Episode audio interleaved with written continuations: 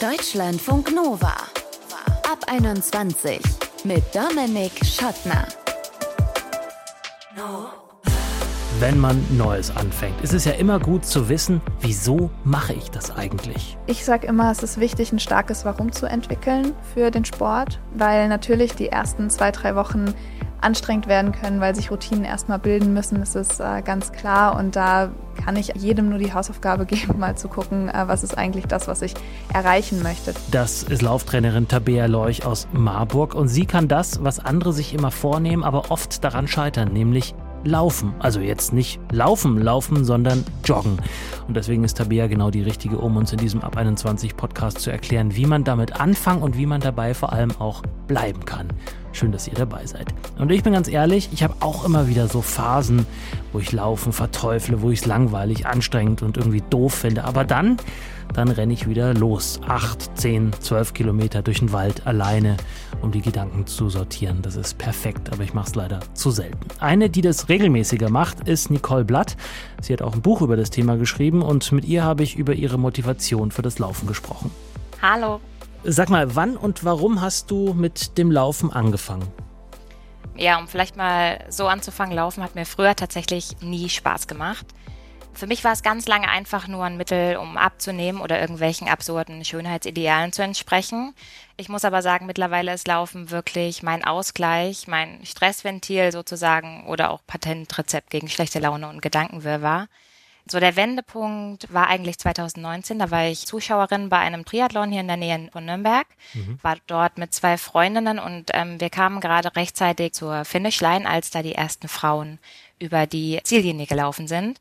Und das hat mir so einen krassen Push gegeben und mich so krass motiviert, ähm, dass ich mich kurze Zeit später dann auch bei dem Halbmarathon angemeldet habe, um das ganz einfach mal für mich auszuprobieren und habe mich dadurch wieder ähm, so ein bisschen mehr mit dem Thema beschäftigt und ähm, habe dann auch ganz schnell gelernt, dass Laufen nicht wirklich nur ein Sport ist, sondern es bedeutet Selbstfürsorge, Selbstermächtigung. Ich wachse auch ganz oft, muss ich sagen, beim Laufen so ein bisschen über mich hinaus mhm. und ähm, kann dann diese Stärke auch auf andere Lebensbereiche dann spiegeln. Das ist ja auch ganz schön, ich weiß jetzt gar nicht, mir fällt das richtige Wort nicht ein, mutig oder irgendwie so auf jeden Fall äh, eine Ansage, sich direkt mal für einen Halbmarathon anzumelden. Welches Pensum hattest du zu dem Zeitpunkt? Ja, tatsächlich war das so ein bisschen von 0 auf 100, aber ähm, ich mache gerne mal solche Experimente. Also ich teste gerne mal aus, mhm. was möglich ist. Ich meine, ich hatte dann nur drei Monate Zeit, mich wirklich auf diesen Halbmarathon vorzubereiten und ähm, ich rate wirklich niemand, das in so einer kurzen Zeit zu machen. Man, man, sollte sich eigentlich definitiv ein bisschen mehr Zeit dafür nehmen. Aber ich muss sagen, mir tatsächlich ähm, tat das ganz gut um einfach so einen neuen, schnellen Start für dieses Thema dann auch zu finden. Aha. Und 21 Kilometer in wie viel Stunden? Zwei Stunden 35, da werden jetzt manche sagen, okay, das ist wirklich langsam. Tatsächlich war mein Ziel aber einfach nur über die Finishline zu laufen und dann einfach zu sagen, okay, ich war dabei, ich habe es ausprobiert, ich habe es geschafft. Und ja. Super. Läufst du denn heute dann auf Zeit? Und kannst ähm, du uns ganz verraten? unterschiedlich, ganz unterschiedlich. Ich habe mal eine Pace äh, von 6,30, ich habe auch mal eine Pace von 8. Äh, ich mache zwischendrin auch Pausen. Ich laufe auch ganz oft einfach ohne Tracking, einfach um meinen Körper auch zu spüren. Was? Dann hast ja. dann bist du, es hat doch da nicht stattgefunden. Wenn es nicht bei Strava hochgeladen wird oder bei irgendwelchen anderen Fitness-Apps, dann hat es äh, pick or didn't happen. Nee, nee, das Laufen soll einem einfach gut tun und man mhm. soll sich selbst dabei spüren, genau. Jetzt hast du ja schon gesagt, warum du das Laufen machst, dass das die Pace ist auch jetzt nicht so sozusagen das Entscheidende für dich. Kennst du ein Runners High, also dieses Gefühl, dass man so über den Boden fliegt und alles, ja, im wahrsten Sinne des Wortes läuft von alleine? Ich bin mir nicht ähm, sicher, ob ich tatsächlich das äh, gleiche Runners High verspüre wie äh, Menschen, die mit einer Pace von vier über die Straße flitzen. Also vier Aber Minuten pro Kilometer muss man an der Stelle vielleicht noch sagen, ne? Richtig, richtig, ja. genau. Aber tatsächlich habe ich dann auch irgendwie, wenn ich einen guten Podcast auf den Ohren habe, ähm, irgendwann das Gefühl, es läuft wie von selbst. Und das ist für mich äh, so mein ganz persönliches Runners High, muss ich sagen. Mhm. Das heißt, du läufst alleine? Ich laufe sehr oft alleine. Ich mag es aber auch irgendwie, mich mit einer ähm, Freundin oder einem Freund zu treffen, weil es heißt ja auch, dass es ähm, die richtige oder das richtige Tempo ist, wenn man sich noch unterhalten kann. Mhm. Und wie lange läufst du dann so? Ganz unterschiedlich, auch so wie ich mich fühle. Ich habe auch ganz schnell gelernt, dass äh, die Leistungsfähigkeit auch total was mit dem Menstruationszyklus zu tun hat, also dass beides zusammenhängt, was für mich dann auch besser war zu verstehen, okay, warum kann ich an manchen Tagen irgendwie nur zwei Kilometer laufen, bin völlig aus der Puste und warum laufe ich irgendwie den nächsten Samstag zwölf Kilometer und könnte gefühlt noch einen Halbmarathon dranhängen. Mhm. Deswegen, das variiert total. Mhm. Ja, da merkt man tatsächlich dann die Unterschiede, die physiologischen zwischen Männern und Frauen. Hast du ähm, Lieblingslaufzeiten? Ja, tatsächlich. Also ich bin eigentlich eher so die Abendsläuferin, weil für mich ist das so ein kleiner Ausgleich und Stressventil. Und deshalb mag ich das, wenn man irgendwie acht Stunden vom Laptop gesessen hat, in tausend Meetings war, dass man da einfach mal nur Zeit für sich hat und äh, eine Runde um den See rennt oder durch die Stadt oder wo auch immer. Ich habe auch keine krassen Lieblingsstrecken, sondern Was? ich suche mir die eigentlich immer wieder neu und äh, bin da ganz flexibel, ja. Oh Mann, da bin ich echt voll festgefahren, ne? Also äh, so durch die Stadt äh, muss ich, um dahin zu kommen, wo ich gerne laufe, muss ich erstmal durch das vermüllte Berlin laufen, um dann irgendwann in einem Wald zu landen und diese Strecke dahin, die nervt mich wahnsinnig. Ich bin immer mhm. super froh, wenn es vorbei ist. Aber du kannst da abschalten, oder was? Für dich ist das kein Thema?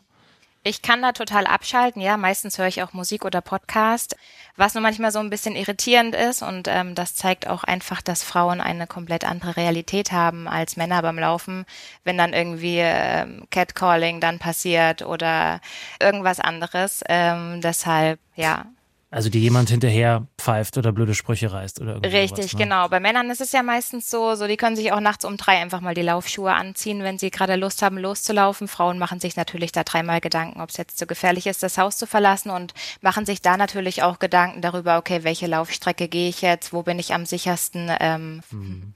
Wobei ich sagen muss, also so richtig Bock auf Spätlaufen habe ich auch nicht und das hat durchaus auch mit der Gefahr in der Stadt zu tun anders gelagert mit Sicherheit, aber gibt da, also vielleicht gibt es Mini-Überschneidungen. Aber Frauen und Laufen ist ja auch, äh, nimmt ja viel Raum ein bei euch im, in deinem Buch. Sorry, war noch kurz laufen. Wie sind denn die Reaktionen auf dieses Thema? Crowdfunding macht ihr, das läuft ja ganz gut. Und sonst so? Feedback? Also wir sind super happy mit dem Feedback. Genau, also um das mal kurz so zu erklären, sorry, war noch kurz laufen, ist ja ein Laufbuch aus weiblicher Perspektive mit vielen Infos und Fakten über historische und auch ähm, die feministische Bedeutung des Laufens. Man muss nur mal drüber nachdenken, dass es Frauen bis in die 70er Jahre verboten war, zum Beispiel am Marathonläufen teilzunehmen, was das Laufen allgemein ja auch schon so eine kleine Art von Rebellion macht. Genau, das Buch beinhaltet super viele inspirierende Interviews mit Läuferinnen und Expertinnen. Darum handelt das Buch ein bisschen. Nicole Blatt, Autorin des Buchs Sorry war noch kurz laufen, gibt gerade ein Crowdfunding dafür bei Start Next, hat uns erklärt, wie sie zum Laufen gekommen ist, wie sie sich motiviert zum Laufen und äh, ob sie eine Lieblingsstrecke hat oder nicht. Spoiler hat sie nicht. Danke dir, Nicole. Danke auch.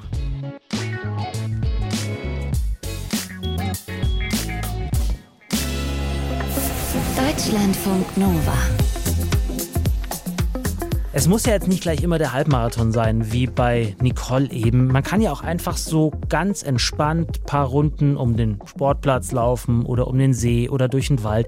Aus eigener Erfahrung kann ich euch sagen, das tut richtig gut, vor allem nach so einem Arbeitstag, wenn man einfach nur noch Dinge rauslaufen will. Aber erstmal reinkommen ins Laufen und dann am Ende auch noch dranbleiben, das ist schon ein bisschen schwieriger. Wie es klappen kann, auch bei so einem Wetter, wie wir es jetzt gerade haben, mit Regen und nicht so angenehm, darüber möchte ich jetzt sprechen mit der Lauftrainerin und Sportwissenschaftlerin Tabea Lorch. Hi Tabea. Hallo Dominik, schön, dass ich hier sein darf. Schön, dass wir dich erwischen, dass du nicht beim Laufen bist. Was ist denn der häufigste Fehler, den Leute machen, wenn sie mit dem Laufen anfangen wollen? Ja, was ich immer wieder bemerke, ist, ich habe ja selber auch AnfängerInnen-Laufkurse bei mir in Marburg, dass äh, die Leute erstmal so ein Grundverständnis haben müssen von Belastung und Regeneration. Weil wenn wir anfangen zu laufen, haben wir häufig so richtig Bock drauf, das dann auch richtig gut zu machen und richtig schnell zu machen. Und wir sehen sehr, sehr schnell Erfolge, was leider häufig darin resultiert, dass die Regeneration so ein bisschen hinten runterfällt, die Leute gerne zu schnell zu viel machen und das dann, ja, so meiner Erfahrung nach zumindest darin endet, dass die Motivation dann doch sehr schnell wieder nachlässt, weil der Körper einfach noch nicht so weit ist. Also tatsächlich ist am Anfang weniger eher mal mehr und äh, der Aufbau, da kann man sich wirklich ein bisschen mehr Zeit mitlassen. Mhm. Also lieber erstmal nur zwei Runden um den Platz laufen und danach noch wissen, wer man ist, als zehn und zusammenklappen. Genau, oder eben zehn richtig, richtig langsam laufen. Das wäre sonst auch nochmal so. Auch eine Möglichkeit. So ein ja. Verbesserungsvorschlag. Und vielleicht auch nicht jeden Tag dann zwei Runden laufen, sondern vielleicht sagen, hey, ich laufe am ersten Tag zwei Runden, dann mache ich einen Tag oder zwei Pause. Am dritten Tag laufe ich dann vielleicht sechs Runden und dann nochmal einen Tag oder zwei später mache ich nochmal zwei, drei. Also eher mal auch die Belastung ein bisschen verändern und nicht immer jeden Tag dasselbe machen damit gewinnt man dann schon sehr, sehr viel. Mhm. Jetzt haben wir gerade beide Runden gesagt. Das äh, implizierte, dass man um einen Platz herumläuft, also einen Sportplatz irgendwie herumläuft. Wie wichtig ist aus deiner Sicht denn die Strecke, um ah, überhaupt reinzufinden? Sehr, sehr, sehr individuell. Ne? Also äh, meiner Erfahrung nach ist es schon so, dass es sehr helfen kann, wenn die Umgebung passt. Also wenn ich ein Mensch bin, der auch gerne abschaltet beim Laufen, dann am besten eine kurze Runde im Wald finden, ne, die einem auch zusagt, wo man weiß, man ist auch so die Zeit unterwegs, die man auch gut durchlaufen kann. Aber es gibt auch durchaus Leute, die sagen, hey, ich brauche diesen Vergleichswert und ich gehe am allerbesten ähm, auf die Tatanbahn mhm. oder laufe irgendwie eine Runde, wo ich genau weiß, wie lang die ist. Also da würde ich am Anfang mir gar keine Vorgaben machen, sondern beides mal ausprobieren oder mehrere Sachen ausprobieren, gucken, was passt da am besten für mich. Mhm.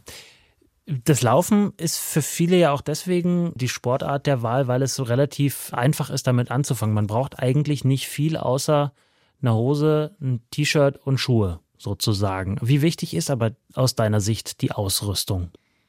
Ja, die Schuhe sollte man schon sich da vielleicht ein bisschen fachlich beraten lassen. Also das ist immer so meine Devise. Da bin ich natürlich auch nicht die Expertin. Ich bin Lauftrainerin, ich kümmere mich ums Training und ich bin sehr, sehr froh, dass ich zum Beispiel bei mir im Ort einen guten Laufladen habe, ähm, wo ich dann auch meine AnfängerInnen mal hinschicken kann wenn eine Person eben äh, im Laufstil schon irgendwie einen Fehler hat, den man durch das richtige Schuhwerk ein bisschen beheben kann, dann ist das an sich für den Anfang schon mal eine sehr, sehr gute Sache. Das heißt nicht, dass man da nicht langfristig auch mit einem richtigen Krafttraining dran arbeiten kann, dass das besser wird.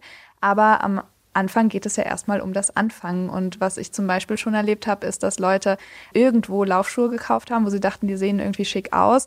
Und dann hatten die eine krasse Pronationsstütze drin, also quasi ähm, im Fußgewölbe so einen kleinen Halt, damit der Fuß nicht absenkt. Und das kann das drücken. brauchen die. Das brauchen die Leute dann vielleicht gar nicht. Und mhm. das kann natürlich den Fuß dann in eine falsche äh, Position packen und äh, entsprechend kann das dann im schlimmsten Fall in Schmerzen enden. Also da wenn man investieren will, dann gerne erstmal in Laufschuhe. Motivationstechnisch merke ich immer, dass auch eine schöne Laufuhr sehr dazu beitragen kann, dass die Motivation noch ein bisschen steigt. Laufuhr, hast du gesagt? Eine Laufuhr, genau. Oder so eine wearable Fitnessuhr, damit was auch man, immer da passt. Damit man währenddessen draufschauen kann, wie schnell man ist oder, oder warum, warum, also ich brauche das zum Beispiel gar nicht. Warum findest du das gut? Ich finde es gut, weil es eine gewisse Vergleichbarkeit schafft. Also ich kann das sehr gut nachvollziehen, dass Leute sagen, hier, ich brauche das nicht, weil ähm, ich laufe ja eh nur, um den Kopf frei zu bekommen. Ähm, allerdings, wenn man wirklich irgendwann auch sagt, ich möchte jetzt trainieren oder ich möchte mal gucken, wie schnell bin ich auf fünf Kilometer oder ich möchte jetzt irgendwie ein Intervalltraining starten oder so, dann finde ich das schon eine schöne Sache, wirklich über so eine Uhr auch zu sehen, wie schnell ist es jetzt im Vergleich zu vor zwei Monaten beispielsweise oder was sind so die Wochenkilometer. Also so Uhren haben ja auch äh, super schöne Gimmicks dabei, die jetzt ja, ehrlicherweise einige davon kein Mensch braucht, aber andere davon sind schon. Danke, dass du es ähm, sagst. Ja, ja, ja. Also ob jetzt so eine Erholungszeit oder äh, eine Schlafanalyse so unbedingt wichtig ist, weiß ich nicht.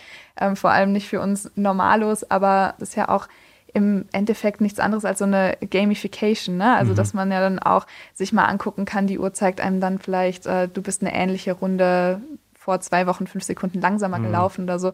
Also das kann schon durchaus für Motivation ähm, sorgen, ja. Ja, die, Stichwort Motivation. Also ich mache das dann, ich habe das Smartphone dabei, das klebt aber sozusagen am Arm und ich kann nicht draufschauen und dann hinterher lädt das die Daten hoch zu so einer zu so einer sehr berühmten Sportplattformen, wo ich dann zum Beispiel sehe, was meine Freunde, die in München wohnen, was die jetzt wieder gelaufen sind. Und dann motiviert mich das am mhm. Ende dann doch wieder dran zu bleiben, weil der andere irgendwie 20 Sekunden auf einen Kilometer schneller war als ich. Was würdest du sagen? Was ist der Kern der Motivation? Wie kann man dranbleiben? Ich sage immer, es ist wichtig, ein starkes Warum zu entwickeln für den Sport, weil natürlich die ersten zwei, drei Wochen anstrengend werden können, weil sich Routinen erstmal bilden müssen, das ist äh, ganz klar. Und da kann ich jedem nur die Hausaufgabe geben, mal zu gucken, äh, was ist eigentlich das, was ich erreichen möchte. Das kann jetzt zum Beispiel in meinem Fall sowas sein, wie ich möchte in meinem Leben eine bestimmte Distanz irgendwann mal laufen bei einem bestimmten Wettkampf und äh, da trainiere ich drauf hin wohingegen es natürlich auch ein absolut starkes Warum ist, zu sagen, hey, ich möchte jetzt körperlich einfach fitter werden. Ich möchte nicht mehr schnaufen, wenn ich äh, in den dritten Stock gehen muss und es keinen Fahrstuhl gibt. Also also Sachen, die einfach dabei helfen, um, wenn dann dieses erste Motivationsloch kommt, und das wird kommen, das kommt bei allen irgendwann, das mhm. ist ganz normal, dass man dann einfach sagen kann, hey, im Vergleich dazu, was ich möchte und was mein großes Ziel ist, ist eigentlich diese kleine Trainingseinheit, die heute vor mir liegt, nichtig. Zum Schluss, äh, Tabea, noch, weil ich als Mann oder äh, als Mensch ohne Zyklus mich nicht damit äh, auskenne, aber weiß aus Gesprächen mit äh, Menschen mit Zyklus, dass der eben durchaus die Leistungsfähigkeit stark beeinträchtigt. Was muss man da beim Laufen und beim Trainieren beachten? Das jetzt natürlich so ganz kurz und komprimiert zusammenzufassen, äh, schwierig. Ich versuche es trotzdem mal. Es geht vor allem erstmal darum, den Zyklus erstmal wahrzunehmen als Vitalzeichen. Das ist mir immer besonders wichtig. Und da erstmal hinzuschauen, zu sagen, okay, das ist wichtig, dass ich den habe und wenn ich den habe, dass ich mein Training dann auch darauf ausrichte. Und da sind wir in der Wissenschaft noch nicht ganz so weit, deswegen sind da die Aussagen, die ich treffe, äh, eher erfahrungsbasiert, dass es einfach wirklich so ist, dass es ein Leistungsgefälle innerhalb des Zyklus äh, gibt. Und das kann bei der einen Frau während der Periode sein, bei der nächsten ist das eher um den Eisprung herum da darf man ganz individuell hingucken, wo sind Phasen in meinem Zyklus, wo ich gerne regenerieren würde, wo ich gerne ein bisschen mehr Pause hätte. Das ist nach momentanen Standard so die Phase von Periode bis Eisprung. In der zweiten Zyklusphase ist es meistens besser, so ein bisschen zurückzuschrauben von der Intensität und eher auf den Umfang zu gehen. Das ist so ganz grob, was zyklusbasiertes Training bedeutet. Sagt Tabea Leuch, Lauftrainerin und Sportwissenschaftlerin. Danke, Tabea. Ich danke dir. Tschüss. So, und jetzt ist die Frage. Geht ihr raus und lauft und probiert's und bleibt vielleicht dabei oder lasst ihr es einfach sein? Könnt ihr uns ja mal mitteilen, schreiben, schicken. Mail at deutschlandfunknova.de oder eine Text- oder Sprachnachricht an 0160 9136 0852. Ich bin Dominik Schottner, freue mich auf eure Geschichten. Bis zum nächsten Mal. Bleibt gesund und geschmeidig. Ciao.